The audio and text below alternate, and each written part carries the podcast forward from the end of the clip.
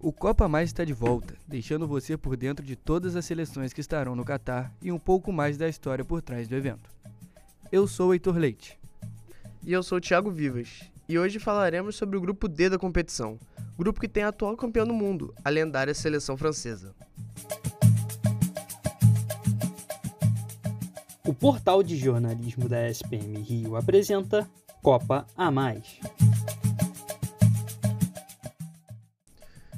E vamos começar nosso episódio falando justamente dela, a atual campeã do mundo e uma das favoritas para levar mais um título. O time chega ao Qatar com um elenco que tem nomes como Mbappé, Benzema, Varane e Griezmann. A equipe busca se tornar a primeira bicampeã desde o Brasil de 62. Porém, há pouco mais de um mês da Copa do Mundo, os franceses vivem uma crise interna. Lesões de jogadores como Pogba e Kanté preocupam o técnico Didier Deschamps. Além disso, o time quase foi rebaixado na Nations League.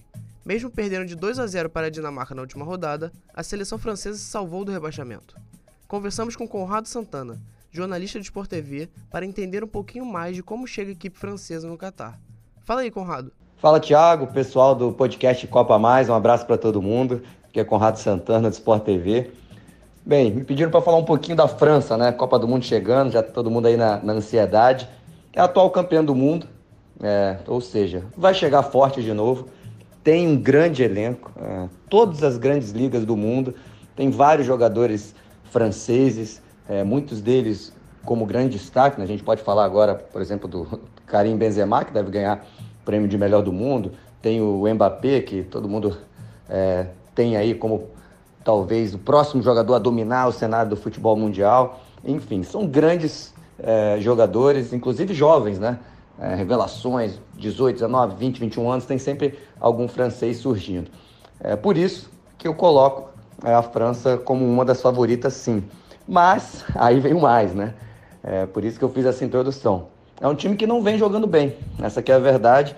Acho que o técnico Didier Deschamps, que inclusive é campeão do mundo como técnico, foi campeão também como jogador é, em 98 contra o próprio Brasil, mas acho que ele tira pouco desse time. Dava para tirar mais, é uma das críticas que, que eu faço, e muita gente né, que acompanha futebol faz.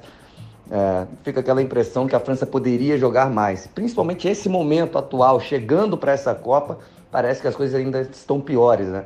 É, nessa última Nations League, né, na última data FIFA, é, várias lesões importantes, claro que isso deve ser levado em consideração.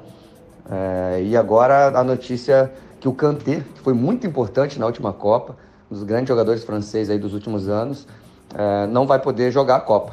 Então, um grande baque. Mas, por outro lado, é uma posição que a França está revelando grandes jogadores. O Chouameni é, já está sendo titular no Real Madrid. O Camavinga já estava lá no Real Madrid também, é, tem entrado bastante. Então, é uma posição que a França está bem servida. O Pogba é outro que está lesionado, está correndo quanto tempo para jogar. Enfim, mas apesar desses desfalques, a França tem grandes jogadores. Acho que é mais a questão mesmo do coletivo, que não está tão bem assim, mas eu acho que apesar disso, pelo esse forte lado individual, né, são grandes jogadores. Eu poderia ficar citando aqui vários aqui, mas ia acabar o tempo do podcast de vocês. Então eu acho que por essa parte individual muito forte, é, Copa é um tiro curto. Mesmo assim, a França ainda chega é, como uma das favoritas. Mas o momento atual é, tá todo mundo lá na França, né? Galera do podcast lá da, da França, dos jornalistas lá da França, os estudantes de jornalismo devem estar preocupados com o momento.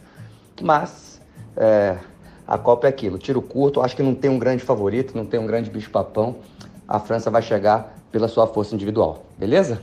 Valeu, galera. Um abraço. O que falar sobre a Dinamarca? Para muitos, a Dinamarca voltou, relembrando o time histórico de Michael Laudrup e companhia.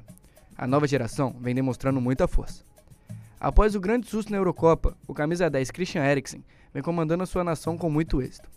Com uma defesa sólida, composta por nomes como Kjaer na zaga e o Kasper Schmeichel no gol, os resultados em competições estão sendo incríveis. E se você reconheceu o sobrenome do goleiro, não é mera coincidência. O Kasper é filho de um dos maiores símbolos da Dinamarca no futebol. O lendário goleiro Peter Schmeichel, que tem o recorde de mais partidas disputadas defendendo seu país. Nessa Copa de 2022, não se surpreenda com a atuação de alto nível dessa equipe. O jogo coletivo dinamarquês está impressionando a todos os amantes do futebol. A Tunísia chega para a disputa de sua sexta Copa do Mundo na história, e em todas as suas participações não conseguiram passar da fase de grupos. Entretanto, o time marcou história na edição de 78, se tornando a primeira seleção africana a vencer uma partida na competição, ao superar o México por 3 a 1 no jogo de estreia em Rosário, na Argentina. A principal esperança de gols da Tunísia é o atacante Abikaji, do Montpellier. Conseguindo sua vaga apenas na repescagem, ganhando do Peru nos pênaltis, a seleção australiana tende a ter dificuldades no seu grupo. O retrospecto em Copas também não ajuda. O melhor resultado foi no Mundial de 2006, quando caiu nas oitavas de final para a campeã daquele ano, a Itália. Seu maior artilheiro ainda deixa muitas saudades no ataque australiano. Tim Cahill sempre brilhou com a camisa amarela e trouxe muito orgulho para o país. Os atuais atacantes, como o centroavante Mitchell Duke, correm atrás do recorde de Cahill, que é de 50 gols. Então é isso, o resto é história. Ficamos por aqui com mais um episódio do Copa Mais. Espero que vocês tenham gostado. No próximo domingo, voltaremos com as informações do Grupo E. Não esqueçam de seguir o portal em todas as redes sociais e de compartilhar o podcast com seus amigos. Grande abraço e até a próxima. Valeu! Valeu! Esse podcast foi uma produção do portal de jornalismo da SPM Rio.